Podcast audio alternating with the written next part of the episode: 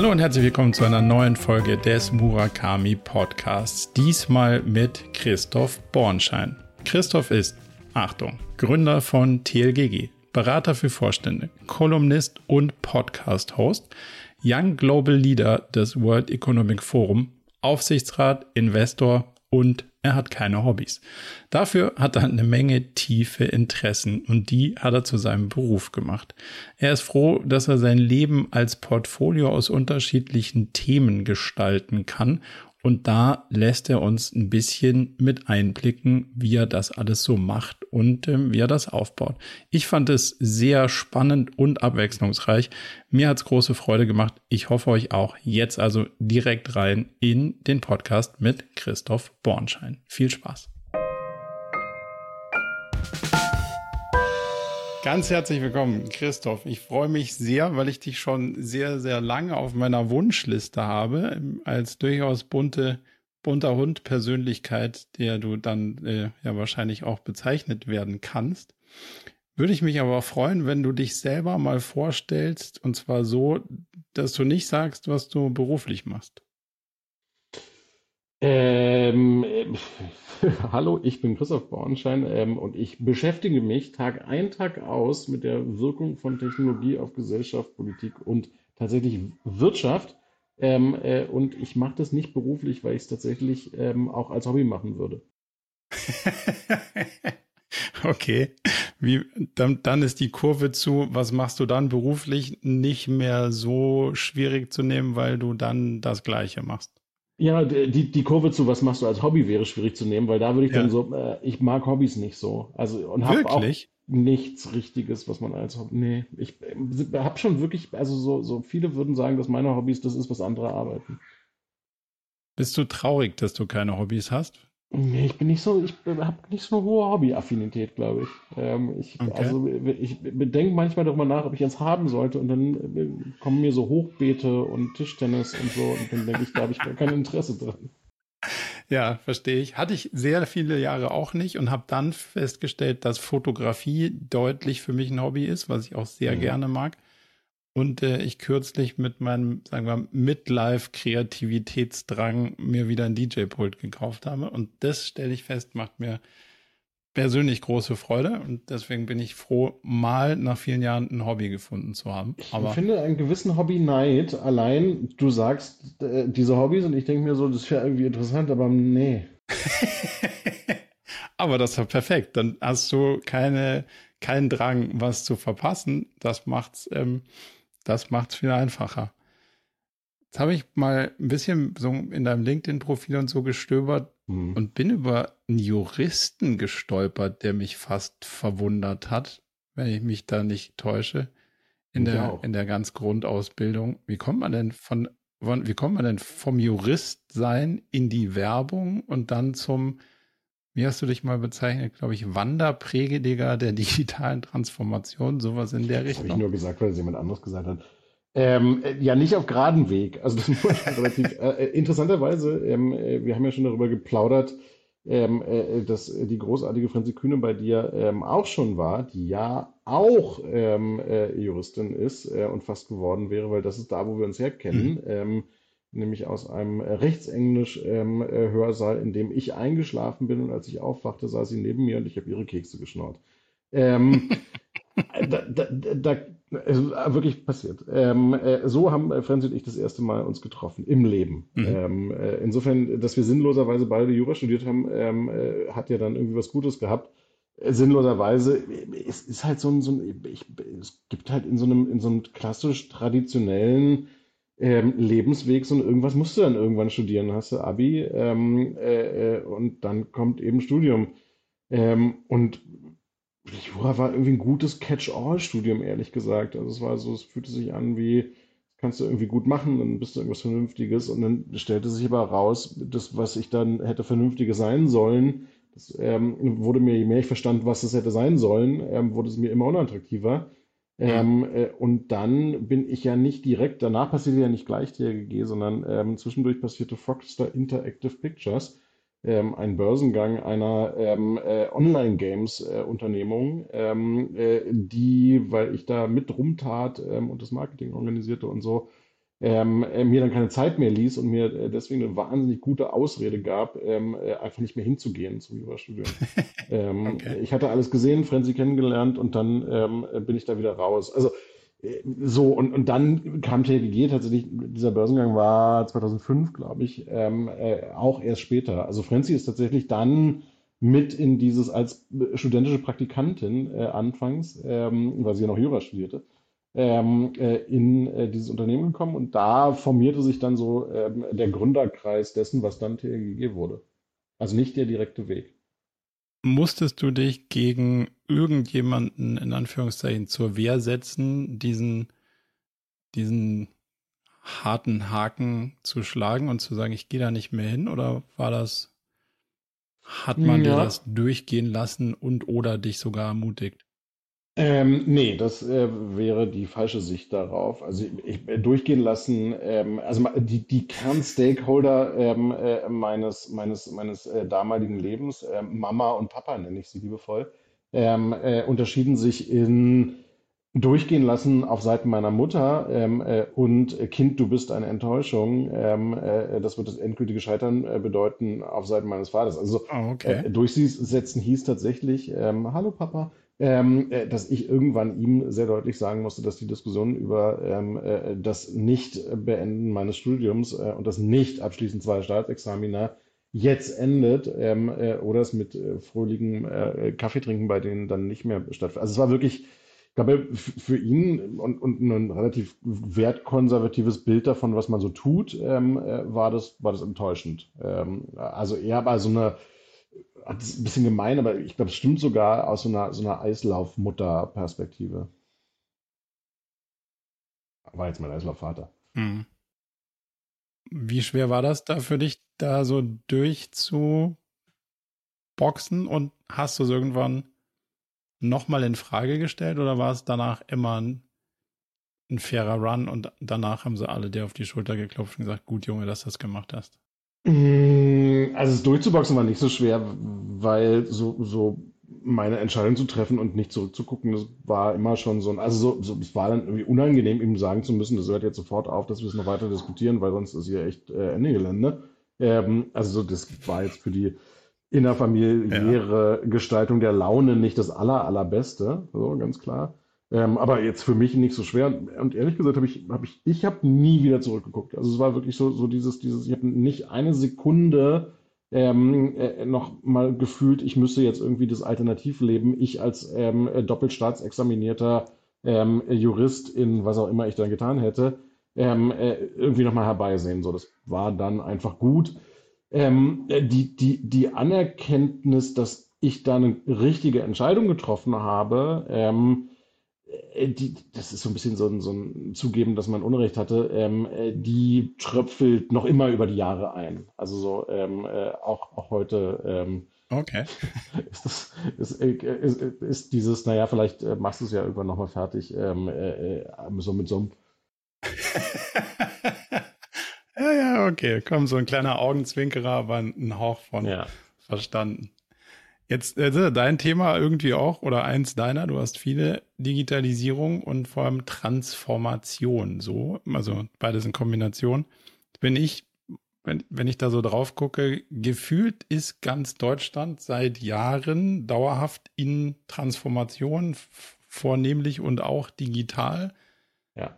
Hast du eine Vorstellung, wo sich alle hin transformieren? Wie sieht denn das aus, wenn die fertig sind? Wissen wir das?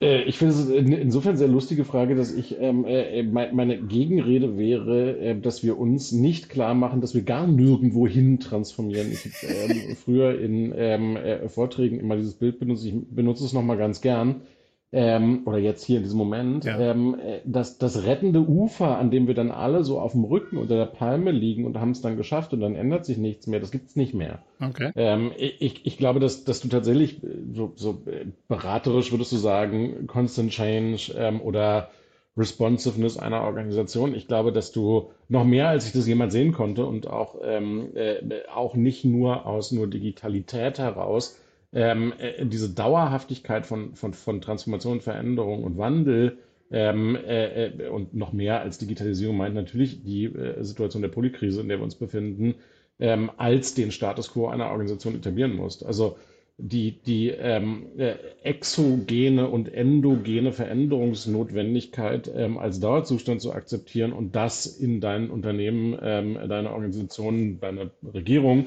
ähm, äh, zu integrieren und zu umarmen, ist, glaube ich, das, was uns so schwer fällt. Insofern, äh, äh, zu, deiner, zu deiner Frage, komm nicht an. So, wir, wir, wir, werden nur im allerbesten Fall resilienter, ähm, äh, damit umgehen zu können. Okay, aber mein Verständnis von Transformation heißt ja weg von, hinzu und glaubhafter Weg. Und ansonsten wird es schwierig, wenn einer der drei Bestandteile fehlt.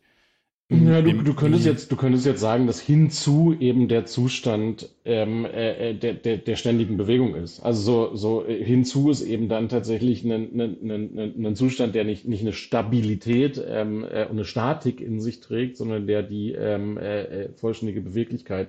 So, also lass mich ein Beispiel machen, das es so ein bisschen greifbarer macht. Ähm, wenn du dir anguckst, wie strategische Planung auf Ebene von, von Konzernen funktioniert, dann äh, ist es eben mal die Annahme gewesen, dass du relativ langzyklische Planungshorizonte haben könntest. So ein Konzern plant typischerweise so lange, wie es irgendwie geht, ja. ähm, äh, und, und dann bricht er das irgendwie runter und macht das. So, wenn, wenn du dir anguckst, was Aufkommen von Technologie, ähm, äh, globale Krisen, ähm, äh, äh Corona, Ukraine, jetzt Israel ähm, mit diesen Planungshorizonten gemacht haben, dann ist eine Sache klar, du wirst dich daran anpassen müssen, dass du da nicht mehr hin zurückkommst, ähm, äh, langfristig zu planen, sondern dass deine, dein, dein, deine Reaktionsfähigkeit eben in sehr, sehr, sehr viel kürzeren Zyklen und meint im schlechtesten Fall Monate, ähm, weil so war es dann immer mal wieder auch, ähm, werden kann. Das ist eine Vorbereitung eben für eine Unstabilität im positivsten Sinne ähm, und nicht für auf den Rücken, an den Strand, unter die Palme, durchatmen. Hast du nicht das Gefühl, also eine Suggestivfrage, ich weiß, dass es ähm, aus einem klaren Bild auf einer Metaebene ähm, also vorher wollte man ja eine bestimmte Position haben oder was können und was das, was man geplant hat, war ja inhaltlich. Und die Antwort, die du jetzt gibst, wenn ich sie richtig verstanden habe, ist ja gar keine inhaltliche, sondern ist ja eher eine Eigenschaft. Also ob du jetzt dahin oder dahin gehst sollst oder dich veränderst, ist ja eigentlich gar nicht Teil deiner Antwort, sondern du sagst ja, ähm, Sage ich nicht, weiß ich nicht, weißt du auch nicht. Ähm, ja. Hauptsache, du bleibst beweglich. Also es ist ja eher eine Qualität ja, statt ein Ort, in Anführungszeichen, oder? Ja und nein. Ähm, äh, ich glaube, die Veränderung in, in, Strategie ist, dass du früher versucht hast, du machst ja nicht keine Strategie mehr, weil, weil du ja schon eine, eine, eine Auf was zu Entwicklung machst. Aber du beschreibst das nicht mehr als einen Punkt, ähm, mhm. den zu erreichen, ähm, äh, äh, jetzt dein Ziel ist, sondern du beschreibst es eher als Raum. Ähm, mhm. äh, also du, du kommst so ein bisschen ähm, Schrödingers Katze-artig ähm, äh, äh, zu so einem ähm, wir wollen in diesem Raum landen ähm, äh, und wir haben irgendwie Guardrails definiert, die wir nicht überschreiten wollen, ähm, aber es gibt nicht mehr diesen einen Punkt, ähm, äh, auf den wir zusteuern und zuplanen. Macht das Menschen Angst, wenn du ihnen sagst, dass sie jetzt eigentlich dauerhaft in Bewegung bleiben müssen, wenn sie doch eigentlich unter der Palme weilen, verweilen wollten? Ja, also ich, ich würde sogar so weit gehen zu sagen, dass das ein, ein durchaus großer Teil des Erklärungsmusters auch unserer politischen Situation ist, ähm, äh, dass wir, dass wir einen, einen, einen Ausverhandlungsprozess um, um Zukunftseintritt, um Zukunftsschwierigkeit haben, ähm, wenn du so willst. Also so, Natürlich mhm. macht es Menschen Angst, die in einer, einer halbwegs perfekten Suggestion der Planbarkeit und Kontrollierbarkeit gelebt haben. Und in der lebten wir zumindest äh, nach hinten gucken mehr, ähm, als wir das heute tun. Ähm, und ich glaube, also ja. lass mich so ein politisches Bild machen, ohne dass wir jetzt da unbedingt hin müssen, aber ich glaube, diese falsche Suggestion ähm, einfacher ähm, und planbarer Antworten, wie sie die AfD in sich trägt, und dann die hohe Zustimmungsquote, ist Ausdruck genau dieser Angst. Mhm. Es ist eben, Populismus funktioniert gerade so gut, ähm, weil Menschen natürlich verunsichert sind ähm, und wir einen Ausverhandlungsprozess ähm, der, der, der, der positiven oder negativen Eintrittsfolgen von Zukunft haben. Ähm, und die AfD dir, na, mir jetzt nicht, dir wahrscheinlich auch nicht, aber denen suggeriert, ähm, sie könnten mit dem Bau eines Jägerzauns rund um Deutschland ähm, in die vermeintlich sichere, stabilere und irgendwie als schöner empfundene Vergangenheit zurückgehen. Also es ist so ein bisschen, da steckt ganz viel Biedermeier zum Wählen drin. Schön verpackt. Ja, also ja, aber trifft wahrscheinlich eine der, eine der Grundängste ähm, und, und, dann, und dann sind natürlich andere Wähler, das wollen wir nicht ausblenden, ähm, und ich finde, das muss hier auch auf äh, Tonspur gesagt werden, dann sind ja. da einfach auch noch Arschgeigen, die Arschgeigen wählen drin, aber ich glaube, dass, dass diese, diese, diese, diese große Anzahl eben ganz viel ähm, mit, mit Zukunftsangst zu tun hat. Ja. Wenn du auf so auf das ganze Thema so ein bisschen aus der Metaebene schaust, dann habe ich verstanden, hat Deutschland so einen Hang zum Leuchtturm-Dasein und du hast nicht so eine Präferenz zu Leuchttürmen. Also es muss immer alles pilotiert werden, es muss immer alles irgendwie bewiesen werden, das funktioniert. Und meine Erfahrung ist eine ähnliche. Man muss zum hunderttausendsten Mal einen Piloten machen und gucken, ob OKRs auch wirklich funktioniert. Dass man sich darauf verlässt, dass es schon andere vor einem rausgefunden haben, scheint nicht valide zu sein. Wie ist deine, deine Sicht auf die Leuchttürme in Deutschland? Ich, ich, ich, ich, glaube, es ist immer so ein bisschen, das hat was mit Reifegrad zu tun. Ich, glaube, in der Frühphase von etwas, ähm, äh, also wenn es insgesamt eine, eine, dünne Beweislage für etwas gibt, ähm, äh, ist so eine Pilotierung gar nicht so eine schlechte Idee. Nee. Ähm, aber also wissenschaftlich gesprochen ähm, muss ich jetzt nicht unbedingt ähm, äh, nochmal Knallgas anzünden, um rauszufinden, dass es dann Bumm macht. Also ähm, und, und wir sind eben tatsächlich, also weißt du, das ist so, so wir, wir, wir, wir sind in einer, in, einer, in einer kritischen Phase der Entwicklung von, von, von Digitalität, von Technologie, von Software und so weiter angekommen, ähm, in der, du hast es so ein bisschen natürlich auch in deiner Frage suggeriert, du einfach davon ausgehen kannst, dass einige Sachen so sind, ähm, weil wir sie so beobachten ähm, und dass deine, deine Experimentrahmenbedingungen nicht hinreichend speziell oder besonders sind, um zu rechtfertigen, dass du jetzt nochmal ein Experiment aufbaust. Ähm, sondern du würdest jetzt eben eher anfangen, eine industrielle Umsetzung des als richtig Erkannten zu planen. Ähm, und ich glaube, auch da steckt wieder das so ein. Das wäre ja so schlau und schnell. Ja, und, und, und ich glaube, dass, dann, dann kann man sich ja fragen, warum ist das so? Ähm, und ich glaube, das sollte man eben machen. Das hm. Warum ist so, aus meiner Sicht, super subjektive Perspektive, hängt mit der Frage, die du vorher gestellt hast, relativ tief zusammen, ähm, weil wir eben das Zutrauen in ein anderes Gesellschafts- ähm, und Wirtschaftssystem nicht so haben, ähm, eigentlich nicht daran glauben, dass ähm, Software und Technologie unsere Wirtschaft überformen und verändern werden, wie das anderswo passiert ist, sondern wir eigentlich immer noch in dieser, in dieser, in dieser Rückgriffslogik von, ah ja, und irgendwann kommt industrielle Produktion wieder ähm, und beweist allen, dass das ja ähm, äh, der Exportschlager ist und wir uns gar nicht so sehr mit der Frage von Softwareplattformen und anderen auseinandersetzen müssen. Also ich glaube, so, so, so in diesem, in, in, in, in diesem, diesem kollektiven Memory-Effekt ähm, äh, und, und, und in diesem Rumpilotieren steckt eben die Sehnsucht darin, es nicht konsequent nach vorne zu entwickeln, zu sagen, so all in, sondern ah, so ein bisschen glauben wir schon noch, dass es so wieder so wird wie früher. Ja. Jetzt habe ich ein bisschen auf der, auf, auf der TLGG-Seite gestöbert und im, ich fühle mich im Consulting-Bereich eins mehr zu Hause, weil ich es einen Ticken besser verstehe und da so, so Sachen gefunden wie digitale Strategien, Growth-Strategien, Innovationsstrategien als so ein, ich nenne es mal ein Themencluster, mit dem ihr mit euren Kunden da interagiert.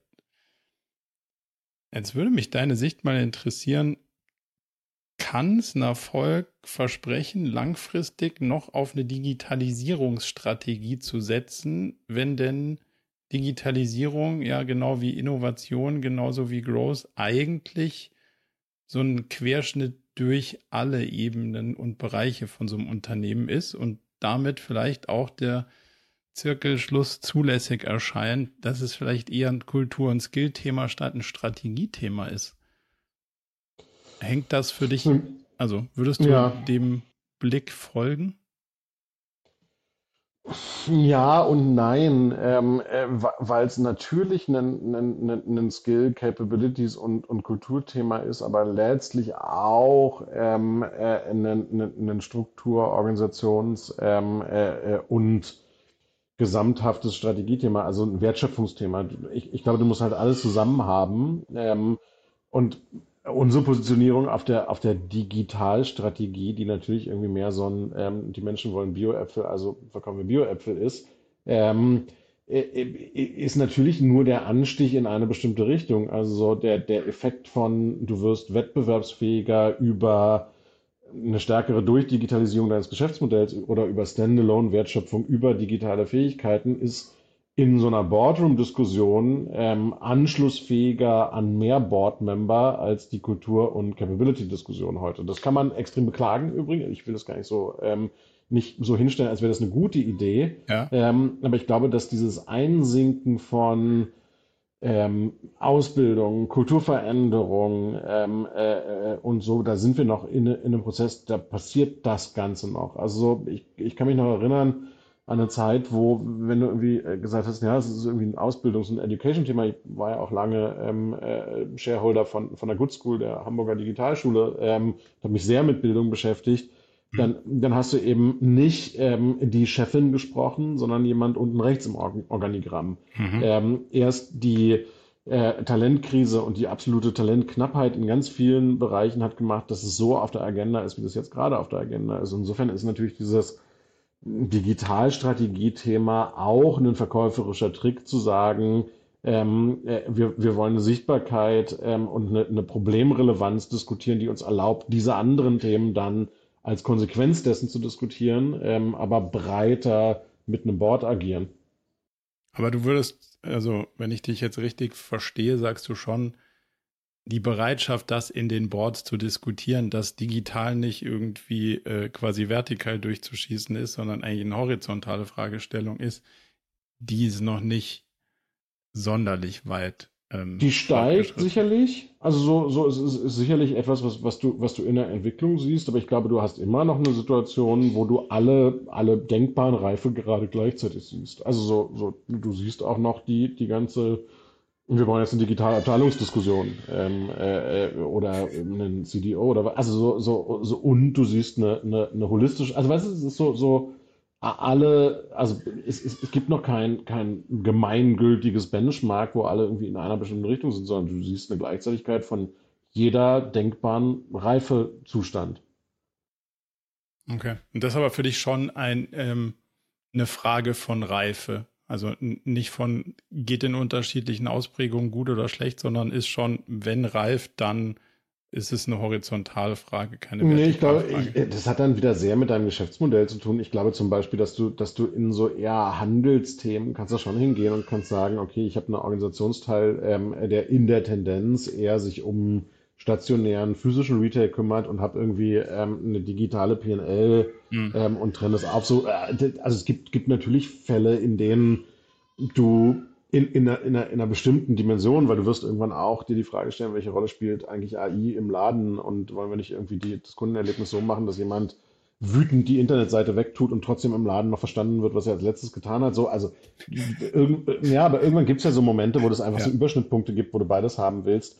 Ähm, aber, aber ganz grundsätzlich ist es, ist es ein, wir, wir alle erleben Unternehmen in einer digitalen Welt und nicht digitale Abteilungen. Also so in, in, in, insofern ist der, der, der Zielzustand natürlich eine Horizontalisierung des Themas. Also, ist, also du, du bist ja bei etwas sehr Banalem, auch zehn Jahre alter Witz, aber so, wir haben ja nach wie vor auch keine Historie darin, Chief Telephone Officer gesehen zu haben oder Chief Faxgerät Officer, oder? Also weißt du, ähm, das ist so, ja, ja. Ein, ein, ein, ein Kanal ist halt kein Ordnungsprinzip.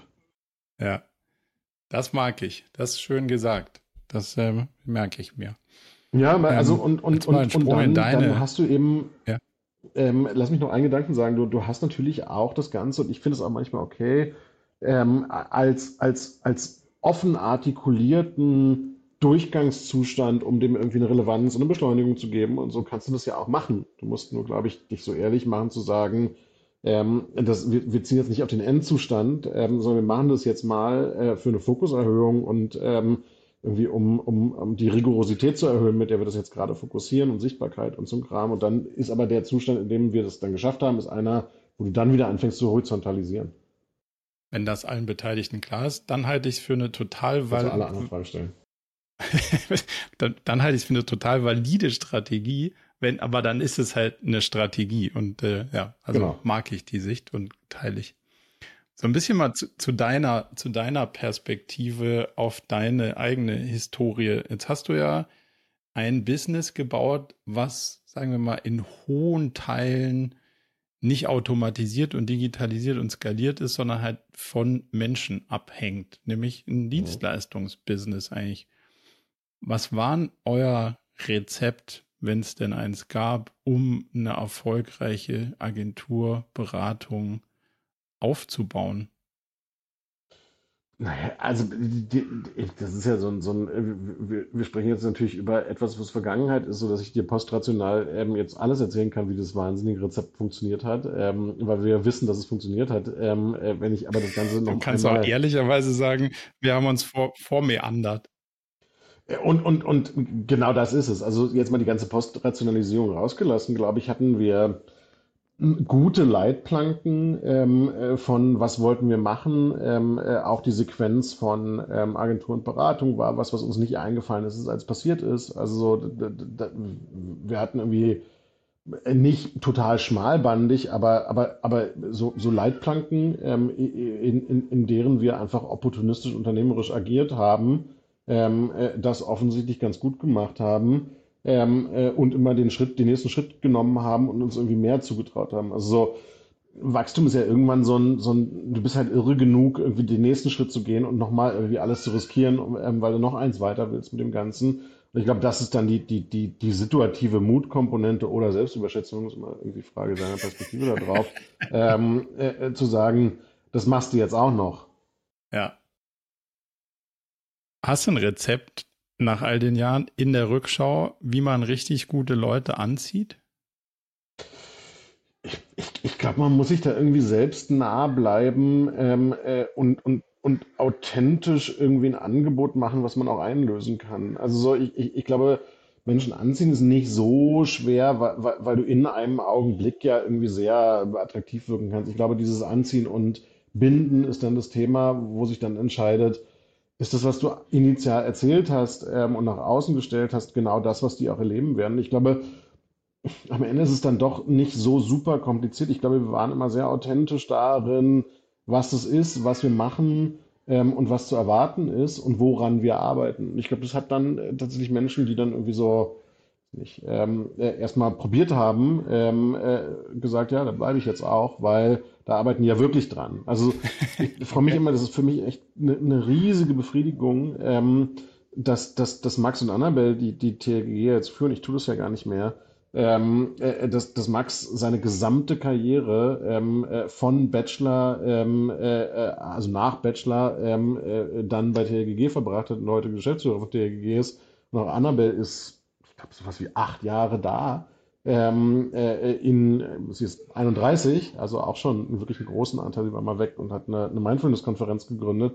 Ähm, das, das, spricht für mich tatsächlich so, so dieses, dieses, da, da, sind halt Menschen, die irgendwie das authentisch fanden, was wir da machten und glaubwürdig und das irgendwie ja auch so fortsetzen, weißt du? Also so, das ist ja genau das, es, es lebt ja nur durch Menschen, es pflanzt sich nur durch Menschen fort. Ähm, und, und dann ist es eben eine, eine, eine Frage von, von, machst du das wirklich, was du sagst, dass du machst? Glaubst du wirklich an die Werte, die du sagst, dass du an die glaubst? Und das ist ja sehr nachvollziehbar in einem menschlichen Kontakt. Absolut. Hast du wahrgenommen, dass sich, wenn man sowas wie Kultur beschreiben kann, dass sich das verändert hat von wir sind irgendwie Teil eines Netzwerks geworden oder wir sind dann doch jetzt alle Gründer nicht mehr ganz vorne mit an Bord. Gab es die Punkte oder würdest du sagen, das ist recht stabil geblieben?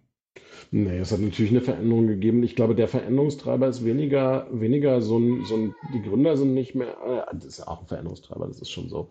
Ähm, äh, aber weniger dieses, dieses Netzwerk-Konzern-Ding als mehr, das Größe ist halt ein Kulturveränderer. Also, ähm, und das ist einer, den du, den du auch kaum verhindern kannst, mhm. ähm, dass, dass eine Kultur von 20 Menschen, die sich alle irgendwie ähm, extrem eng kennen, ihr Privatleben auch miteinander verbringen und so zu einer Kultur von, ich weiß nicht, heute sind es 250 Leuten verändert, wo dein Bezug und deine Nähe zueinander, schon auch, weil wir ein New Yorker Büro haben. Wir haben noch für Kundenbüros, die auch in, anderswo in Berlin sitzen und so. Also so dein, deine Sichtbarkeit von allen ähm, und dein, dein, dein, deine, deine Bezugsfestigkeit zu allen verändert sich. Corona hat da auch noch eine Rolle gespielt. Das hat uns kulturell ziemlich hart erwischt, weil wir eine sehr physisch verfasste, ähm, auf persönlichem Austausch und persönliche Interaktion und so ähm, basierte Kultur hatten. Also ich, glaube, Wachstum ist der eine Kulturveränderungstreiber, ähm, weil du dann ja auch tatsächlich so, so organisatorische Annahmen anders triffst, du führst Prozesse und Strukturen ein,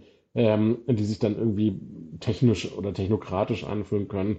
Ähm, äh, das ist schon was, was verändert, auf jeden Fall. Also alles andere wäre Quatsch.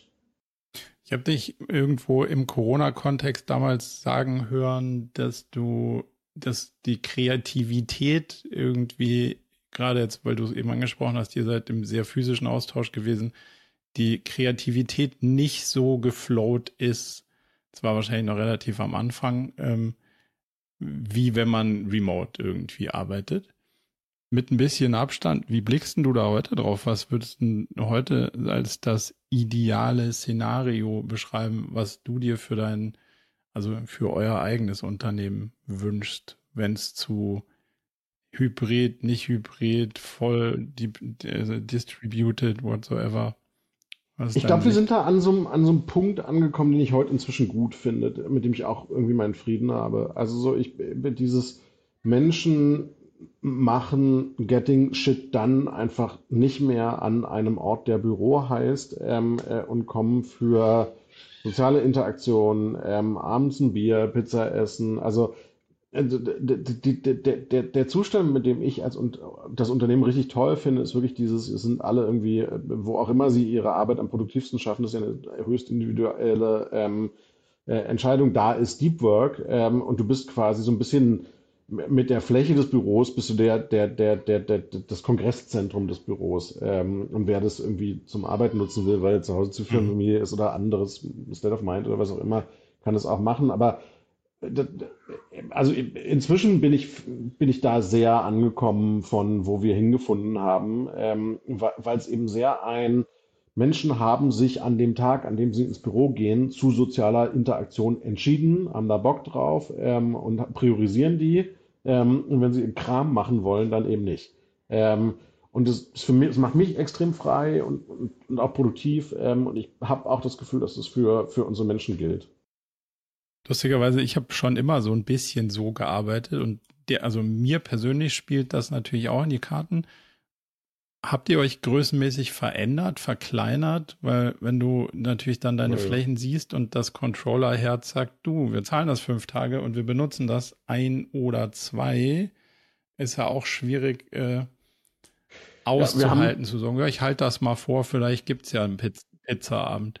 Also wir, wir halten immer noch sehr viel Fläche vor, aber wir haben eine Expansionsfläche tatsächlich abgestoßen, nachdem wir das irgendwie, weiß ich nicht, ich glaube sowas wie vier Monate beobachtet haben und es einfach nicht geschafft haben, dass da drei, mehr als drei Menschen auf 1000 Quadratmetern saßen. Also das war dann, war dann am. Ende auch irgendwie so ein, also also so, also es war, war in, du, du konntest Ganz Fahrrad, teuer. du konntest da Fahrrad, ja und, und teuer ist, ist irgendwie eine Seite des Ganzen, es war aber auch irgendwie, Du kommst ja auch an so Nachhaltigkeitsthemen. Wir haben das beheiztes Zeug, ähm, da haben wir dann drüber diskutiert, ob wir das nicht mehr mhm. heizen. Ähm, ja. Du kannst Fahrrad fahren in einer Fläche, wir, sind dann in der kommt Stadt. halt auch gar keiner mehr. Ja, eben, genau. Ähm, äh, so, so, es gibt Wohnraumnot in Berlin ähm, äh, und, und wir haben irgendwie eine leere Fläche, äh, wo jemand Fahrrad im Kreis fährt. Ähm, also es war dann auch irgendwie auch sehr so auf so einer, so einer, so einer moralisch-ethischen Ebene nicht mehr vertretbar zu sagen, das machen wir jetzt einfach so. Ja. Und Heizen war, wir vergessen es ja alles immer, so dieses Thema ähm, äh, Gas anzünden, ähm, um leere Räume zu heizen. Äh, da gab es mal einen Moment lang, wo das ähm, äh, wirklich problematisch war rund um die Ukraine-Krise und da war diese Diskussion auch. Ja, also, also dann ist natürlich auch Teil der, Teil der äh, unternehmerischen Verantwortung ist dann nicht äh, quasi unnötig zu Ressourcenverschwendung ja. heranzuziehen. Und, und es ist, also es ist jetzt irgendwie, man muss nicht sagen, also wir, wir sind immer noch bei, ich glaube, hatte das, irgendwann hat das mal einer gerechnet, ähm, äh, voll ausgelassen ist unser Büro, glaube ich, irgendwie an 16 Tagen im Jahr. Ähm, äh, so, also es ist immer noch, wenn, wenn du es wirklich hart durchrechnen würdest, wahrscheinlich zu groß. Ähm, aber in den Momenten, wo es eben unser Konferenzraum ist ähm, äh, und unser Kongresszentrum, ist es eben genau richtig. Mhm. Ja, also musst du halt dann gegen äh, teure Mieten für Kongresszentren gegenrechnen und so ja. ist dir schön rechnen. Und wir gucken, wir spielen gerade so ein bisschen, äh, um das sehr, sehr praktisch zu noch zu ehren, wir spielen gerade mit so, so flexiblen Untervermietungen. Du kannst einen Schreibtisch haben für Partnerfirmen und so ähm, rum. Also die Frage von, wie, wie nutzen wir auch in, in flexibleren Konzepten oder machen für andere den Platz nutzbar, wenn wir ihn nicht nutzen, mit der beschäftigen wir uns gerade sehr. Kurzer Links Drall zu einer ganz anderen Thematik, die ich aber spannend finde in dem Kontext. Agenturgeschäft ist ja per Definition sowas, wo ein Pitch immer mit eine Rolle spielt. Und Pitchen ist ja irgendwie so gefühlt bisschen 1990, aber seitdem auch nicht so richtig weggegangen. Habt ihr das noch? Macht ihr das noch? Was macht das mit eurem Gefühl? Und hat das so ein ein Touch der Wertschätzung, der dann immer so negativ mitschwingt? Oder ist das für euch gut, besser geworden? Wir machen das noch, wir haben das noch, ähm, äh, wir machen es aber, also am Ende, du, du hast eine, eine, sagen wir mal, Konzentrierung der Pitcharbeit. Also so, äh, wir pitchen heute für sehr viel größere Sachen, ähm, äh, so dass du dann irgendwann, also so, dann bist du halt da drin, dann ist es dann sehr groß. Also ähm, was du ja siehst, ist, ist ja auch eine Konsolidierung ähm, des Agenturmarkts ähm, hin zu kritisch großen Accounts. Ähm, äh, die werden zwar noch gepitcht, wenn die aber dann da sind, dann hast du nicht Geschäft für fünf Leute gewonnen ähm, und musst dann irgendwie deine Vorlaufkosten irgendwie daraus wieder nehmen, sondern dann ist da ein Team von ja, einem Kunden 70 Menschen, ähm, äh, die das machen. Aber ja, also es ist in der in der in der äh, auf der Kreativ- und Agenturwelt ähm, äh, immer noch sehr Standard. Ähm, auf dem Consulting sind ja auch AFPs oft im Wettbewerb. Die sind dann das funktioniert strukturell anders, kennst du wahrscheinlich auch. Ähm, äh, und, und ein bisschen leichtgewichtiger, aber auch da findet es ja statt. Ich, also so irgendeine Art von, von um, und da kann man alle Perspektiven zu haben, die du gerade äh, aufgemacht hast, aber irgendeine Art von Vergleichbarkeit, ähm, äh, Wettbewerblichkeit in der, in der Gewinnung brauchst du ja irgendwie. Also äh, und auch äh, Architekturwettbewerbe ähm, äh, bauen einmal aus Streichhölzern das gesamte Haus, äh, damit irgendjemand entscheiden kann, ist es das Haus, was ich haben will oder nicht. Das ist nicht Streichhölzer, das sind so Modelle. ja, aber es gibt auch Leute, die kaufen einen Architekten und sagen, dass äh, er oder sie ist ein Wahnsinnskreativkopf und das wird schon gut werden. Und da gibt es auch Kunden. Also so, so wir, wir, wir sehen auch Kunden, die ähm, äh, im Vergleich in so Workshops machen und da sehr strukturiert sind und das wirklich gut machen, also ganz anders rangehen an sowas. Also auch da bist du bei der, der Markt hat sich nicht ultimativ verändert, aber du siehst auch das andere immer mehr ähm, äh, und das dann irgendwie mit so, du arbeitest mit denen zusammen an einer Lösung und die gucken dann an der, wie hast du mit ihnen an der Lösung gearbeitet, ähm, für wen sie sich entscheiden wollen. Aber grundsätzlich finde ich es erstmal, und wie gesagt, man kann von unbezahlten Pitches und so alles halten, ähm, äh, was du angerissen hast, aber es ist erstmal legitim, irgendeine Vergleichbarkeit haben zu wollen. Was wäre dein, was wäre dein präferierter Prozess? Ich, ich würde tatsächlich immer äh, gucken, mal zu, also ich finde diese, diese Workshop-Vorgehen ähm, finde ich schon ziemlich gut. Also so dieses, ähm, du legst mal eine Aufgabe rein und gehst in so einen, so einen quasi Echtzeitmodus miteinander und guckst, wie man zusammen an dieser Aufgabe arbeitet. Da, das zeigt schon den Weg so. Hm. Das ist ja, also so, so funktionieren ja auch Consulting-Pitches ein bisschen mehr. Ja einen Teil des Weges zusammengehen und sagen, wenn das nicht gut ist, dann geht man halt ja. nicht den weiteren Weg zusammen. Aber ja. bis hierhin war es für alle Beteiligten irgendwie ein, Wert, ein wertstiftender Teil. Wenn du, wenn du jemanden als Partner suchst für, weiß nicht, die, den weltweiten Betrieb deiner Social Media Kanäle, das ist jetzt irgendwie, da gibt es ein paar mehr Prämissen, die du überprüfen willst, ähm, äh, als ein, ähm, äh, könnt ihr zusammen, können wir alle zusammen hier im Konferenzraum jetzt guten Instagram-Post machen. das stimmt. Manchmal kommt es aber immer wieder auf die Basic zurück. Wenn man es nicht kann, wird der Rest ja. auch wieder schwierig. Ja. Aber, aber, du musst eben auch eine Prozessorganisation hinkriegen. Stimmt, wahrscheinlich also schon. Die Komplexität ist hoch. Deine ganz persönliche Reise, jetzt bist du ja nicht mehr in der Geschäftsführung, sondern bist ähm, quasi operativ, wenn man da drauf schaut, eins weiter nach oben gerutscht. Wie lange warst denn du selbst in den operativen Projekten und war das für dich befreiend, da rauszukommen irgendwann oder war das eigentlich so die, die Essenz, die dir dann irgendwann gefehlt hat und du hast gesagt, hm, eigentlich will ich ja viel lieber dieses wirkliche am Kundenprojekt haben, statt an der Firma zu arbeiten? Ähm, äh, und ich nehme die ganze Frage mit einer Antwort weg und die lautet, ich bin überhaupt nicht raus aus Projekten. Ähm, ich sehe noch Kunden, ja, okay. ähm, äh, habe immer Kunden gesehen und arbeite auch noch auf Kundenprojekten, ähm, weil ich ähm, äh, ich, ich, finde, man kann das, was, was du und ich tun, was ja irgendwie im, im weitesten Beratung ist, ich habe immer viel mehr auf der Beratungsseite gearbeitet, aber auch eben immer mal wieder auf Agenturkunden. Ich finde, das kannst du nicht tun. Du kannst nicht dieser, du hast dieses lustige Festredner-Zitat benutzt, das kannst du nicht sein, wenn du nicht weißt, wie es ist. Also, wenn ich nicht ähm, mit einem Automobilvorstand zusammensitze und verstehe, unter welchen Situationen Notwendigkeiten so ein Automobilvorstand ist, wie soll ich was über den Zustand der Automobilindustrie sagen können? Glaubwürdig. Ja. Heißt aber, du bist selber oder, noch oder Bank, in einer. Ja. In, in, in, in den Projekten involviert, aber quasi als Sparingspartner oder dann wirklich als, als jemand, der auch wirklich das, äh, die Inhalte vorantreibt? Ich mache jetzt den Werbeblock hier in diesem Podcast. Ja, man kann auch noch ähm, Tage von mir kaufen, wenn man Kunde ist. Ähm, äh, und dann komme ich ähm, oh. äh, und mache selber wirklich noch Beratung wirklich? und äh, Vorschläge und Ideen und Gedanken. Ja.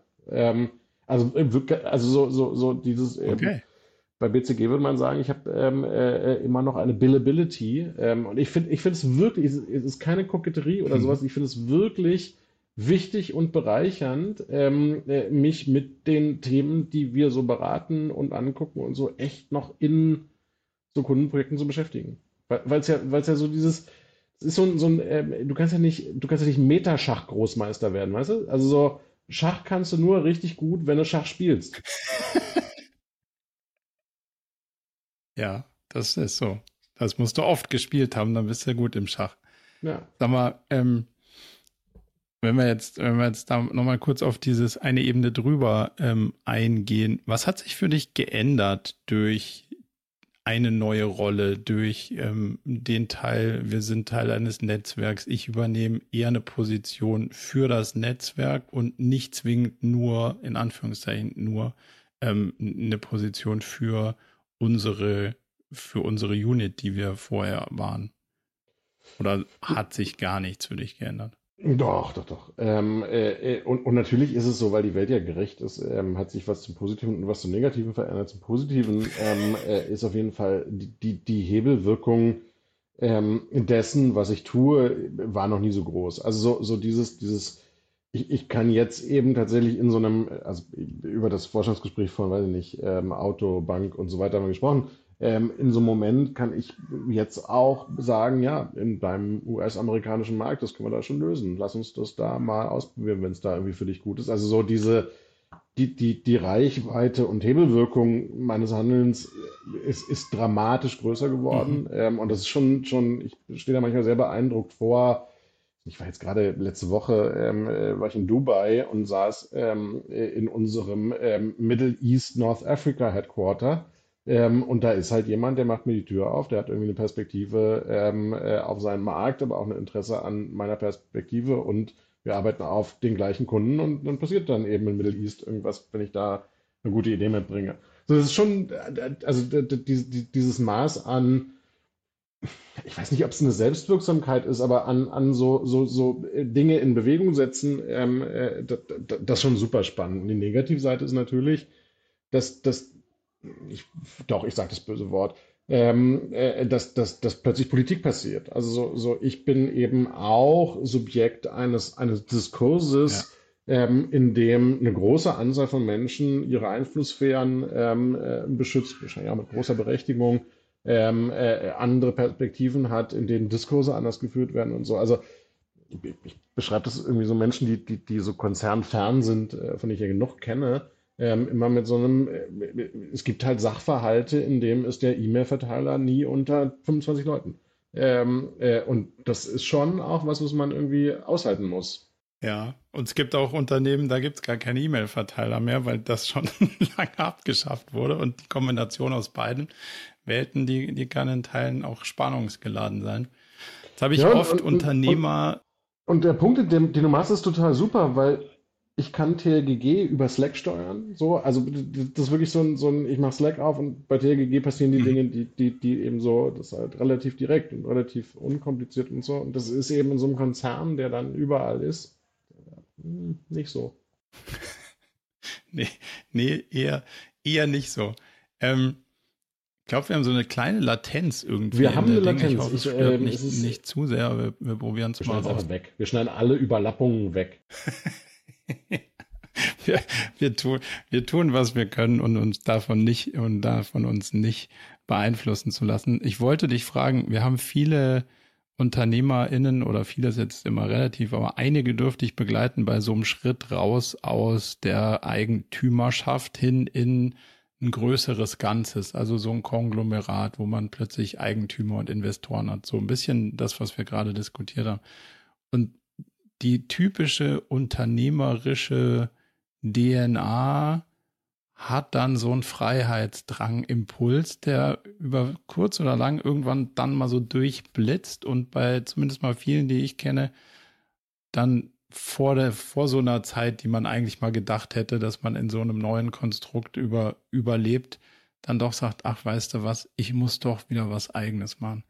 Wenn du ganz tief in dich reinfühlst, Gibt's den Impuls? Äh, ich muss da nicht tief in mich reinfühlen, den Impuls gibt es immer, deswegen mache ich ja auch eigene Sachen parallel zu ähm, äh, meinem Konzern. Also, so, also ich habe ja die, die, die wirklich große privilegierte Situation, dass mein Leben ja ein Portfolio sein darf. Ähm, äh, ich eine Beteiligungsgesellschaft habe, in der ich irgendwie mit Gründern, in die ich investiert habe, arbeite. Äh, ich so Board Seats habe, ähm, wo ich irgendwie ich eine Versicherung ähm, äh, mit begleite von, in ihrer äh, Skalierung, ich irgendwie mit Private Equity ähm, äh, äh Co-Investitionen in beispielsweise Schleich, also Tier, äh, Tier ähm, Spielzeugfabriken ähm, oder Spielzeugmarken habe. Also das Schöne ist ja, dass mir, dass mir das alles ermöglicht hat, aus meinem Leben ein Portfolio zu machen ähm, von Dingen und dass ich dieses mache nur eins, ähm, das ist ja so nicht. Also ähm, ich mache viel zu viel, ähm, mhm. äh, aber dafür habe ich eben kein Hochbeet. Ähm, und da, das bedient natürlich irgendwie mein, mein, mein Gründer- und Unternehmerherz die ganze Zeit, weil ich bin auch weiter Gründer und Unternehmer. Wird dir das dann irgendwann zu viel und sehnst du dich nach, oh, es wäre dann doch mal ganz geil, wenn es doch so ein bisschen fokussierter wäre? Oder magst du und schätzt du diese, diese ja, Breite, die es dann auch hat mit all den Themen, dass man halt mal ein neues Thema anstößt, dann passiert nichts, wenn du was anderes anstößt, dann passiert auch nichts und dann hat man gerade keine Zeit und dann passiert alles gleichzeitig. Ich finde es super. Also ich, ich, ich finde auch dieses, dieses, die Suche nach der perfekten Lage in der Atmosphäre, also das, das, das ähm, feine Spiel von Nähe und Ferne. Wo bist du weit genug weg, dass du nicht zu viel Zeit allokierst? Ähm, aber nah genug dran, dass du noch eine Wirksamkeit hast und irgendwie was, was bringst. Ähm, und wie musst du ein Portfolio strukturieren, dass dir das nicht alles um die Ohren fliegt, weil alle heute ähm, äh, was wollen. Das ist ja in sich wieder eine, eine, eine Aufgabe, die total spannend ist. Also insofern äh, gibt es Tage, an denen irgendwie der eine Anruf zu viel passiert, weil äh, dann eben irgendwie nicht alles mehr zu kontrollieren ist. Aber klar, auf jeden Fall. So gibt's mal ähm, ist es sonst eigentlich in 99,7 Prozent total erfüllend, ähm, äh, jetzt gleich nachher ähm, äh, mich mit einem ganz anderen Thema zu beschäftigen. Also ich, ein Beispiel, ähm, bei Schleich sind wir jetzt gerade irgendwie dabei, ähm, äh, Shopify ähm, als Plattform global auszurollen ähm, und ähm, äh, die Amazon-Optimierung unserer ähm, äh, Figuren und Spielzeuge zu machen. So, das ist so ein, da kann ich einen Tag im Monat, zwei Tage im Monat komplett abtauchen und finde es wahnsinnig großartig. Aber das muss ich dann auch nicht viel länger als das haben. Ähm, und, und diese Vielfältigkeit ist einfach super. Solange du das Gefühl hast, dass du überall also ich liebe das total, ich kann das nachvollziehen und ich finde, ich muss mich immer einfangen, dass ich das nicht zu sehr mache, weil hinten raus holen mich dann die Themen doch öfter ein und ich komme mit den mit dem schnellen Wechsel komme ich persönlich gar nicht mehr so gut klar, weil ich dann irgendwie doch immer das Bedürfnis habe, die Tiefen dann, also die Themen dann tiefer zu durchdringen. Deswegen muss, muss ich mich persönlich zumindest mal limitieren auf die Anzahl der Themen. Ähm, aber solange du das Gefühl hast, da wirklich dann auch Mehrwert zu stiften und wirksam dich fühlst und nicht sagst, oh, jetzt bin ich hier vorbeigeflogen und habe zwar irgendwie zwei Sachen gesagt, aber wenn ich mich selber beobachte, dann würde ich gar nicht sagen, waren das die Schlausten, die ich hätte sagen können. Dann finde ich das ja eine total faszinierende Position, die du hast. Also klingt sehr. Ich immer so ein bisschen fragt die gegenüberliegende Seite, ähm, äh, wie, wie, wie, die empfinden, was mein Input angeht. Also so, so, da, da, da gibt es natürlich zwei Perspektiven drauf. Meine subjektive Antwort mhm. auf dein, deine, deine Suggestivfrage wäre, ja genau so ist es. Ich kriege das super hin ähm, und alle kriegen immer die besten Sachen von mir. Ja, und dann gibt es die, die das ähm, sich angucken und da vielleicht eine andere Meinung zu haben, das weiß ich natürlich nicht.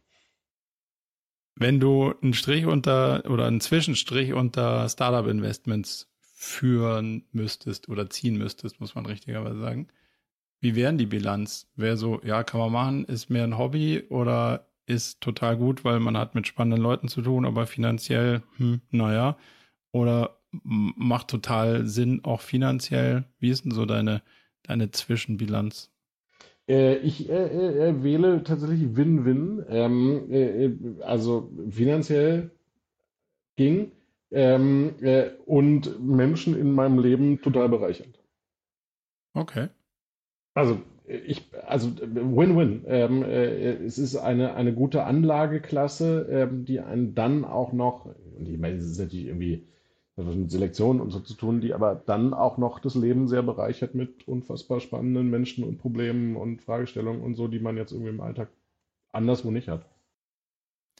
Dann Werbeblock auf. Was sind Themen, in die du jetzt dann investieren würdest oder wenn du noch aktiv suchst? Ich mache gerade gar nicht so viel nach vorne guckend, ähm, weil es wirklich keine gute Zeit ist für, für gute, tiefe Inve ähm, äh, Innovationen. Also was, was du siehst, ist äh, tatsächlich so, so der Angebotsmarkt ähm, äh, und der Nachfragemarkt, die bedingen sich irgendwie so ein bisschen gegenseitig. Ähm, äh, VC ist eben deutlich zurückhaltender geworden, ähm, äh, äh Sachen zu finanzieren, die irgendwie lange brauchen werden. Ähm, und dann siehst du am Markt auch, der Markt passt sich an, eher äh, Gründungen, die, die dann nicht mehr so fundamental auf Innovation gucken. Insofern ähm, äh, habe ich gerade vor allen Dingen Spaß mit Bestandsportfolio ähm, und da ist äh, der Werbeblock an ähm, äh, Tenants Connect, ähm, also HR Tech, ähm, äh, Navid, ähm, also Mitarbeitermobilitätsguthaben, ähm, äh, so, so das, wo ich jetzt heute sagen würde, da habe ich heute gerade Spaß dran gehabt, mich mit denen auseinanderzusetzen. Ähm, äh, Neuinvestments mache ich gerade ganz, ganz, ganz wenig. Ähm, äh, dafür mache ich relativ viel ähm, im PE-Bereich, ähm, also so Mehrheiten ähm, äh, und äh, da, da wirklich irgendwie große strukturierte Unternehmen mit begleiten. Äh, das ist gerade so der Fokus. Es wird sich aber mit Investmentumfeld und Atmosphäre wieder ändern, denke ich. Aber es ist nicht so, dass ich, ich sehe jetzt nicht irgendwie die 15 geilen, großen, ich will die unbedingt finanzieren, ähm, äh, Startups. Also du meinst, mit der, mit der Stimmung ist auch die Bereitschaft, äh, quasi rauszugehen und was zu machen, deutlich weniger geworden? Naja, rauszugehen, was zu machen, was wirklich fundamentale Innovation ist. Ich glaube, es hat sich einfach angepasst in ein A, die, die, die Kapitalseite denkt kurzzyklischer. Ähm, äh, also gründen wir auch Sachen, ähm, äh, die irgendwie schneller zum Geld kommen und schneller zur Profitabilität. Und es ist dann irgendwie nicht mehr so, so fundamental. ja, wobei die sind, Sachen sind ja, die wir, also die wir gesellschaftlich brauchen und die wir auch als Deutschland brauchen, weil ja. die nächsten WHO-Marktplätze braucht es halt nur begrenzt in Teilen. Das ist äh, absolut richtig. Ist, äh, ähm, da, da, da, da sind mein gesellschaftlicher Blick und mein äh, Blick als Investor meines eigenen Geldes, aber ich würde mir auch wünschen, dass es davon mehr gibt. Ich sehe es aber gerade nicht so. Also mache ich weniger Investments. So. Wenn du einen Strich unter deine Zeitinvestments der Aufsichtsratstätigkeiten mhm. ziehst, was gibt es, was gibt das auf dem, ähm, auf der, auf der Dimension Zeit versus Geld und vor allem Zeit versus nicht nur Netzwerk, sondern auch mit Leuten, die dein Leben bereichern, Zeit verbracht? Also die Geldseite sollte man bei Aufsichtsrats- und Boardmandaten erstmal komplett streichen, als das macht man deswegen. Dafür ist es dann einfach nicht gut genug bezahlt und braucht zu viel Zeit. Also das ist so, so, so wer das macht, um irgendwie damit substanziell irgendwie Kohle zu verdienen, das, also das mache ich nicht und äh, das hätte auch so nicht funktioniert, das ist auch nicht der Betrachtungswinkel. Ähm, also dann kann man Zeit besser anders verkaufen. Ähm, äh, aber für dieses ganze Thema wirklich tiefen Zugriff, tiefes Verständnis in ein Thema, wo du dich nicht auskennst, ähm, äh, äh, dich aber zwingst, da besser zu werden, ist fantastisch. Also so ein, so ein mein, mein erstes Mandat war ja ähm, Deutsche Bank, ähm, privaten Firmenkunden AG, ähm, also richtig BaFin reguliert, EZB reguliert, 21 Menschen im Aufsichtsrat, Kapitalseite ähm, äh, und Mitarbeiterseite. Und ich würde das nicht nochmal machen, so einen strukturierten Aufsichtsrat. Ähm, das habe ich da auch gelernt, weil es auch so, dann haben wir auch viel über Wirksamkeit und wie so strategische Diskussionen darin funktioniert. Ich würde aber auch nicht missen wollen, das gemacht zu haben. Ähm, mhm. Also so äh, dieses, dieses, dieses Spiel mal zu verstehen und nicht nur intellektuell verstanden zu haben. Ich habe das ja auch mal studiert, deswegen wusste ich auch, wieso, also so rechtlich verstehe ich es auch, ähm, sondern es aus so einem, so einem haptischen Erleben verstanden zu haben, ist einfach total großartig.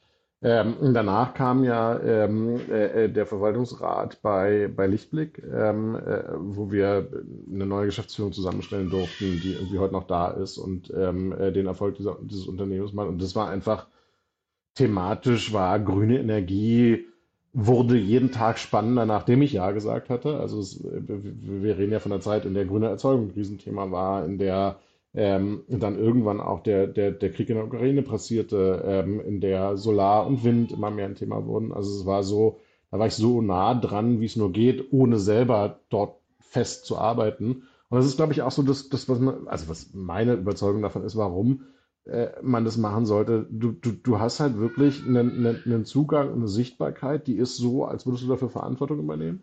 Und das ist als Berater, finde ich, immer so ein bisschen dieses Folien abwerfen und abhauen ähm, ist eben das Gegenteil davon. Ähm, äh, so, so, so, ein Board ist eben dieses, ich muss nicht der Vorstand von X sein, aber kann mir alle Themen trotzdem mit derselben Verantwortung angucken. Ähm, insofern heilt es dieses Beratungsphänomen von, ich übernehme keine Verantwortung für meinen Quatsch, ähm, schon in enormem Maße. Finde ich auch. Ich, ich liebe das auch, weil, weil man auch lange dabei bleibt und äh, weil, weil man dann auch, ja, ein bisschen auch die Impacts der Entscheidungen nicht nur sieht, sondern auch äh, ja, so lange dabei bleibt, dass man mit den, mit den Konsequenzen auch klarkommen muss und dann auch damit dealt. Also da finde ich, da teile ich deine, deine Sicht total. Und, und ich, Lichtblick ist ein, ist ein wirklich gutes Beispiel, ähm, äh, um, um das noch einmal zu sagen, weil, weil ich eben wirklich, ich, ich kann eine Zuschreibung von Erfolgen, ähm, und das ist ja erstmal sehr emotional, ähm, auf so einer hochindividuellen, ich habe daran mitgewirkt, dass wir das gemacht haben. Also es ist nicht so ein, so ein ich habe es mal auf PowerPoint schreiben lassen, sondern es ist ein, ich habe die Entscheidung getroffen, dafür gehaftet, gegen Widerstände gekämpft mit dem Eigentümer ähm, und jetzt ist es auch viel mehr mein Erfolg, als es in einem Beratungsmoment ist. Das ist natürlich auch total befriedigend, wenn, wenn, wenn Kunden das machen, was man ihnen berät. Da ist man aber relativ abstrakter Beeinflusser. Ähm, in so einer Bordrolle ist das anders. Total. Und das ist ja das, das halt, wie, wie du sagst, nicht nur dieses Verantwortungslosigkeit, sondern halt auch dieses Wirksamsgefühl. Also das, das fehlt, also es halt auch auf der positiven Seite ähm, ja. de, de, deine Gefühlslage. Das kann ich, das kann ich total nachvollziehen.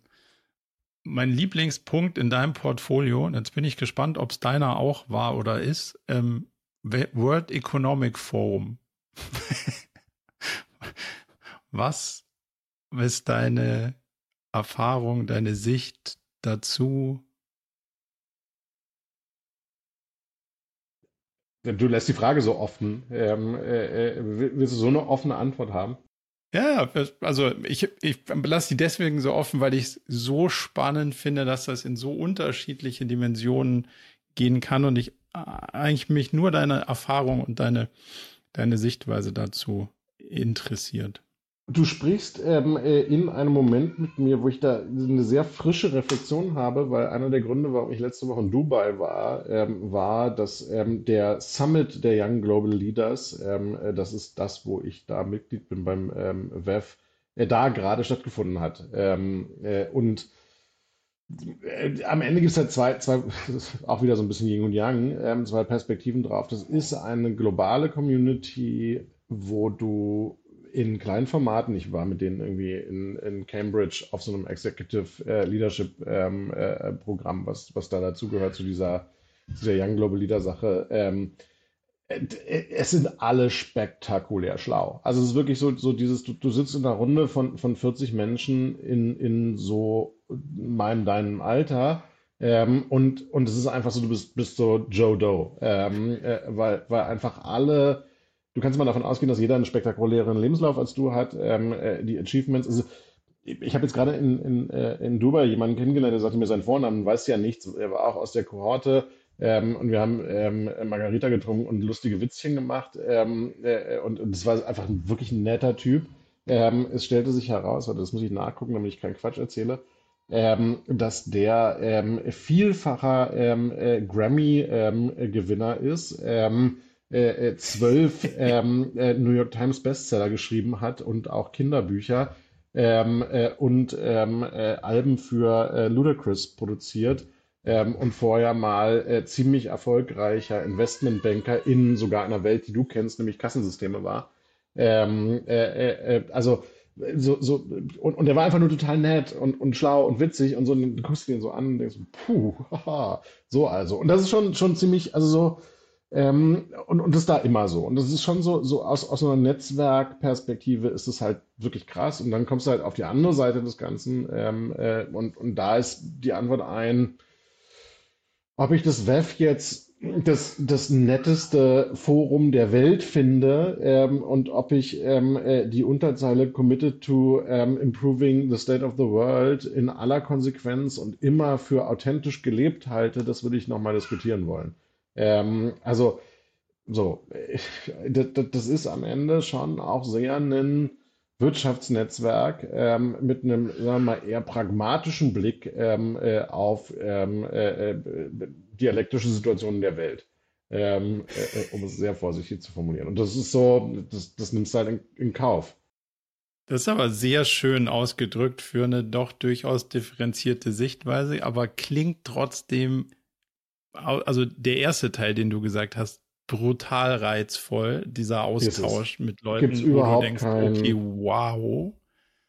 Also, also so, so, so wie gesagt, ich, ich, ich komme ja gerade sehr frisch. Ähm, äh, so, das sind 800 Menschen, ähm, alle, äh, die mal YGL waren. Und da, da bist du von ähm, dem Typen, der für PayPal über ähm, äh, die Regulierung von AI nachdenkt, bis zur ähm, äh, Chefin des Signal-Messengers, ähm, äh, sitzt du halt in einer Runde, die über ähm, Ethik und Daten diskutiert, du denkst, so, ja, well, was mache ich hier eigentlich? ähm, äh, so, also es ist schon wirklich, gibt es nichts zu sagen, es ist, ist ein Netzwerk, das ist total krass und die sind alle super approachable und du kannst mit denen in Kontakt und so. Und dann findet es eben auf einer Plattform statt, wo du dir schon die Frage stellen musst, ist das so inklusiv, wie sie sagen? Ähm, äh, ist es so die, die, die, die unsichtbar gemachten, marginalisierten sichtbar machend? Ähm, ist es wirklich ein All-Stakeholder-Diskurs, der da, der da stattfindet? Und, und manchmal ist es eben einfach nicht. Hm. Wie hast du dir in dem ganzen Ding mit all den Teilen deines Portfolios eine gewisse Demut erhalten, dann doch auch an so einem Tisch sitzen zu können und sagen, hm, oh, was mache ich hier eigentlich? Und nicht zu sagen, ja klar, ich hab's voll raus. Also ähm, ich bin ja, ja habe ich ja nicht. Also normative Kraft des Faktischen. Also weißt du, das ist halt so, so dieses. Gut, die blenden Leute in bestimmten Positionen relativ schnell aus, auch irgendwann. Ja, aber also es ist einfach, also so, so, so, so du, du, du, also da, da findet halt so viel Schlauheit statt, so dass, also den Anspruch habe ich nicht. Also so, und, und es stimmt ja auch einfach faktisch nicht. Also, also man ist nicht immer der Schlauste. wer, das, wer, das, wer das glaubt, ist sehr hybris besessen und besoffen unterwegs. das mag ich. Du, der, der Weg dahin gekommen zu sein, hat, glaube ich, viel mit einer Marke zu tun, die nicht TLGG ist, sondern die du bist. Und wenn man dich von außen anschaut, hast du das ziemlich gut aufgebaut. Oder es ist ziemlich gut geworden. Je nachdem, ob es Strategie oder Zufall war. Wenn es Strategie war, hast du ein Rezept dafür, wie du dich als Marke aufgebaut hast, um Beiträge zu schreiben, um Sachen zu schreiben, wo, wo normale Medien ja sagen, ja, hm, schwierig, der Typ ist ein Dienstleister, können wir den jetzt, ha, hast du ja irgendwie geschafft, dass du überall als der, ähm, der wahrgenommen wirst, der dazu was zu sagen hat und auch was zu sagen darf. Ich, glaube, es ist am Ende gibt es ja, gibt's ja so, eine, so, eine, so eine relativ banale Wahrheit über, über den Aufbau von Marken und, und nein, es ist nicht strategisch passiert, ähm, sondern, sondern tatsächlich hat es hat was mit, mit einfach immer dasselbe machen zu tun. Ähm, und ich glaube, das ist eben das, was, was Marken ausmacht. Also so, die Nivea-Dose ist halt immer genau gleich blau gewesen ähm, und irgendwann ist einfach so, ja, die ist halt immer genau gleich blau. Ähm, und ich habe so das Gefühl, so, so ist die, Das heißt, du trägst immer das gleiche T-Shirt. Nee, aber ich war, ich hatte jetzt immer nicht einen besonders großen Druck, mich da jetzt auf optische Anpassungspfade oder inhaltliche Anpassungspfade zu begeben.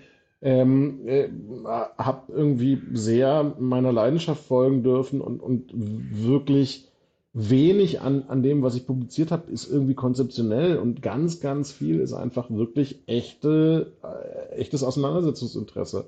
Und es ist so, so, so, und das ist auch immer noch so, dass ich einfach, also, ich habe es ja gerade gesagt, ähm, ich habe einfach Bock, mich mit der Frage auseinanderzusetzen und jetzt nach vorne guckend, ähm, äh, äh, wie werden wir geostrategisch erleben, dass die Regulierung von AI in unterschiedlichen Regionen ähm, deren wirtschaftliche Leistungsfähigkeit beeinflusst und was macht es eigentlich mit Polyzentrizität ähm, äh, äh, und welche Rolle spielen darin die arabischen Staaten, die ähm, mit ihrem Geld aus ähm, in dem fossilen Erbe jetzt enorm in Technologie gehen. Also es ist so, das ist nicht made up ähm, und es ist nicht ein, weil ich konzeptionell davon überzeugt bin, dass es mir irgendeinen Vorteil bringt, sondern es ist einfach so ein, ich habe genuin ein Interesse, mich damit auseinanderzusetzen, weil ich es wirklich total interessant finde. Und das ist ja, also, weißt du, es ist so, so, so, so, so eine offen und öffentlich ausgelebte kann meinen Interessen folgen, ist ja auch total geil.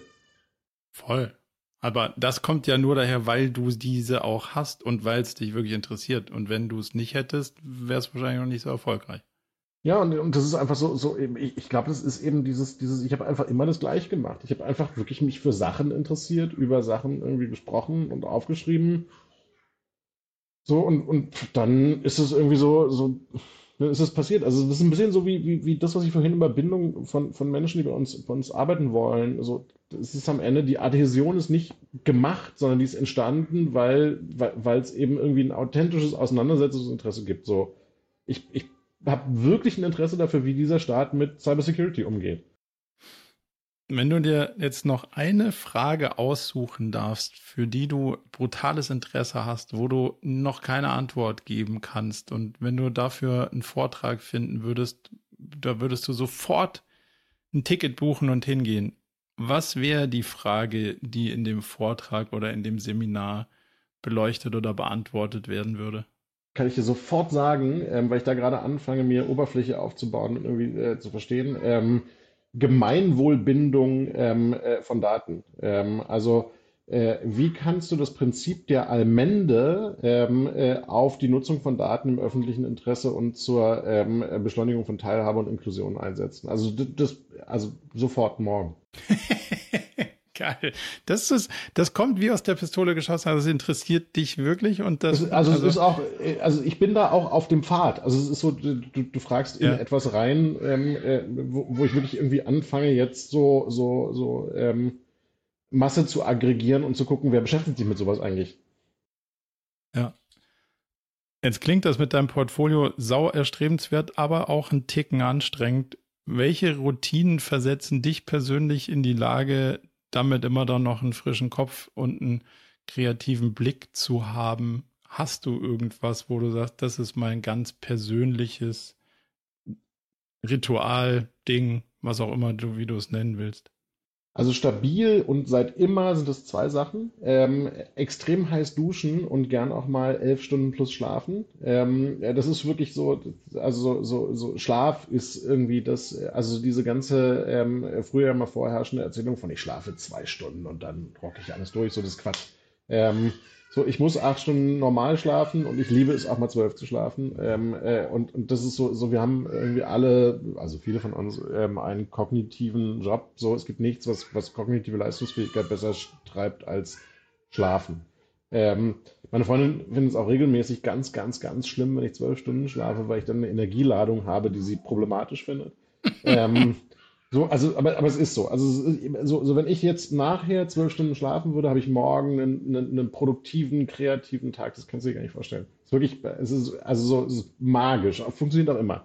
Ähm, und inzwischen ist es tatsächlich, das ist dann dazugekommen, ähm, ich äh, bringe zweimal äh, die Woche meinen Sohn um äh, 18.30 Uhr ins Bett. Ähm, und, und das, was, ist, was das an Beruhigung mit dir macht, weil du kannst nicht aufgeregt hibbelnd irgendwie äh, Handy checken und Nachrichten schreiben und so. Ähm, das ist schon auch total geil. Ich finde es auch sehr, das strukturiert mich sehr. Also duschen, schlafen, Kind ins Bett bringen. Musst du irgendwas machen, um so lange zu schlafen? Also ich kann zwölf Stunden, ich kann mir zwar vorstellen, mit welcher Energie du da wieder rauskommst, ich kann mir aber nicht mal ansatzweise vorstellen, wie man das macht. Und ich kann mir nicht mal, also acht Stunden kann ich mir auch nicht vorstellen, wie man das macht, leider, weil bei mir irgendwie viel Denken mit wenig Schlafen korreliert, ist eine negative Ding. Musst du irgendwas dafür machen, beachten? Keinen Wecker stellen. Du bist es gibt, gesegnet, es gibt sogar, du legst dich. Ja. Also es gibt sogar dieses, dieses geflügelte Wort hier, dass wir einen Notwecker stellen. Ähm, äh, das ist so der, der, der, der Punkt, ähm, ab dem auf jeden Fall aufgestanden werden muss, ähm, weil sonst der Tag irgendwie komplett vorüber ist. Nee, also wenn du mich jetzt irgendwie nachher hinlegst, ähm, äh, gutes Bett ähm, und kein Wecker, dann stehe ich morgen um elf auf. Geil. Bisschen neidisch bin ich vor allem da drauf, aber also. Das wirklich, also das ist, ähm, ich habe das, weil es ja schon immer so, so, also weil ich das auch immer relativ bewusst irgendwie Schlaf in meinem Leben habe. Ähm, äh, es gibt auch viele, die, die sagen, dass das, das, dass das so ist, auch viel mit so ähm, äh, Leistungsfähigkeit und ähm, äh, Resilienz zu tun hat, die ich dann irgendwie habe. Also mit Schlaf gesegnet zu sein, ist schon wirklich, also so, ist schon eine feine Sache. Kann ich, äh, ja, kann ich, kann ich mir vorstellen und also ja, glaube ich. Auf der anderen Seite ist auch meine Achillesferse so. Also ich, ähm, äh, ich bin auch, wenn, wenn du mir, wenn du mir nur lange genug irgendwie so unter sechs Stunden im Schnitt in der Woche gibst, dann bin ich auch wirklich einfach irgendwann matschig und kann nicht mehr alles. Hm. Ja, ich bin heute, ich laufe so mit vier Stunden heute durch die Gegend. Das ist schon eine relativ ferngesteuerte Veranstaltung, muss ich zugeben. Ja. Also ähm, kann, ich, kann ich nachvollziehen.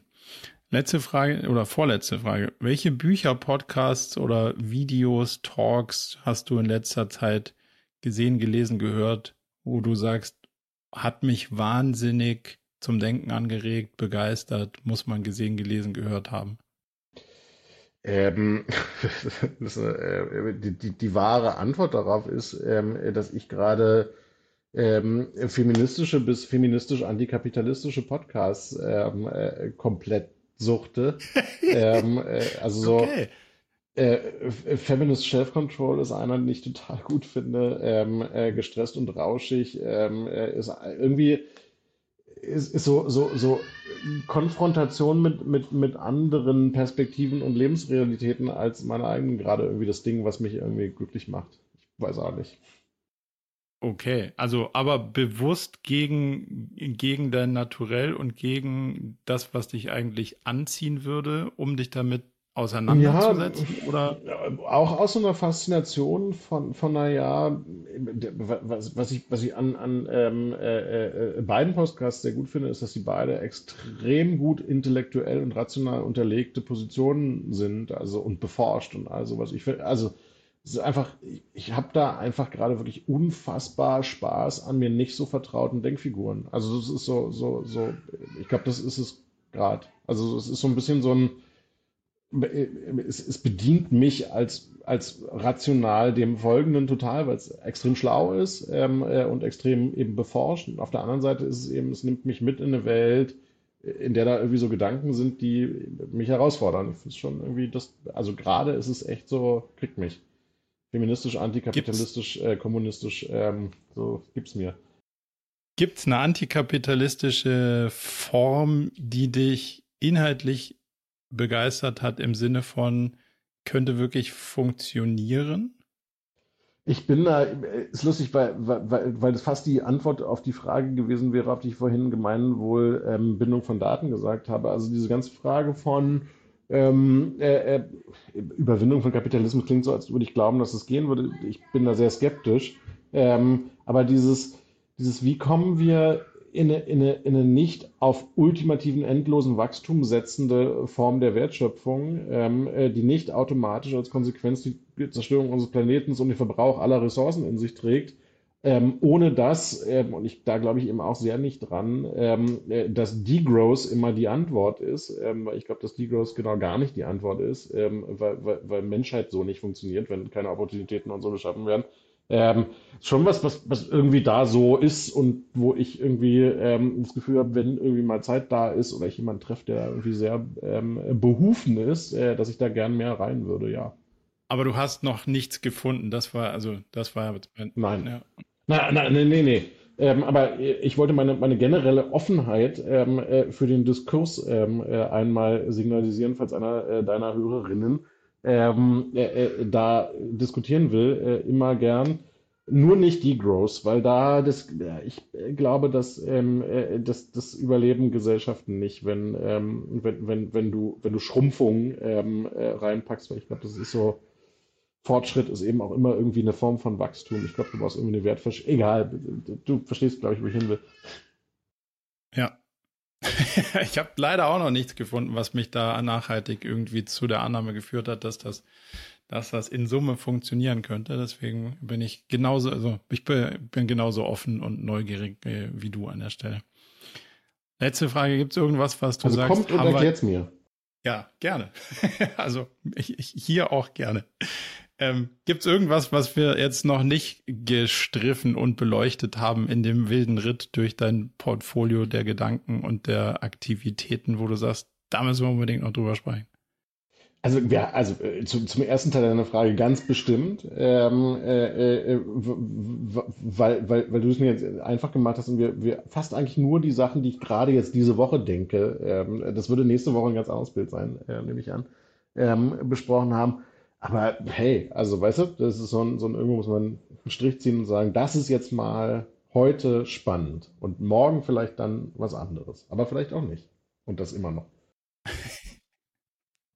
Das macht die Tür auf für mehr, für äh, irgendwann mal eine Fortsetzung. Wenn jetzt jemand sagt, Mensch, spannend, wo kriege ich denn jetzt mehr raus zu Christoph und, und den Themen, die er macht. Was der beste Ort online, sich mit dir weiter zu beschäftigen und in Kontakt zu treten? Ja, ich glaube, es sind so die, die, die, die, die evidenten Sachen. Also ähm, es ist natürlich irgendwie ein LinkedIn und ein Blue Sky und wie auch immer, ob ich da jetzt irgendwie zunehmend weniger oder nicht so viel mache. Ähm, dann gibt es einen FAZ-Podcast, ähm, äh, den ich mache zu ähm, äh, Zukunft und Gespräch mit Zukunft. Da stehe ich immer nur Fragen. Ähm, und so. Ansonsten viel Manager-Magazin kaufen. So, es gibt alle zwei Monate eine Kolumne ähm, da steckt schon immer viel drin, was mir wichtig ist. das ist, das ist eine wirklich guter und abschließender viel Manager-Magazin kaufen. Den mag ich. Den, den lassen wir so stehen. Christoph, Gut. vielen, vielen Dank für deine Zeit und die spannenden Gedanken und ich hoffe, bis bald. Bis bald, ich danke dir. Weiter zu beschäftigen und in Kontakt zu treten. Ja, ich glaube, es sind so die, die, die, die, die evidenten Sachen. Also ähm, es ist natürlich irgendwie ein LinkedIn und ein Blue Sky und wie auch immer, ob ich da jetzt irgendwie zunehmend weniger oder nicht so viel mache. Ähm, dann gibt es einen FAZ-Podcast, ähm, äh, den ich mache zu ähm, äh, Zukunft und Gespräch mit Zukunft. Da stehe ich immer nur Fragen. Ähm, und so. Ansonsten viel Manager-Magazin kaufen. So, es gibt alle zwei Monate eine Kolumne ähm, da steckt schon immer viel drin, was mir wichtig ist. das ist, das ist eine wirklich guter und abschließender viel Manager-Magazin kaufen. Den mag ich. Den, den lassen wir so stehen. Christoph, Gut. vielen, vielen Dank für deine Zeit und die spannenden Gedanken und ich hoffe, bis bald. Bis bald, ich danke dir. Zum Abschluss noch ein ganz kleiner Hinweis in eigener Sache. Wenn euch das Thema gefallen hat, dann ist vielleicht auch unser Newsletter etwas für euch. Denn einmal im Monat fassen wir zusammen, was uns so bewegt hat und welche unterschiedlichen Fragestellungen wir so versucht haben zu beantworten, welchen Content wir produziert haben und was uns sonst noch widerfahren ist. Meldet euch also direkt an unter murakami.com slash newsletter und wenn ihr Lust habt rauszufinden, ob es vielleicht möglich ist, dass wir irgendwie zusammenarbeiten, dann schaut euch doch mal die Jobseite unter murakami.com slash jobs an. Ich freue mich sehr von euch zu hören und hoffentlich bis zur nächsten Episode.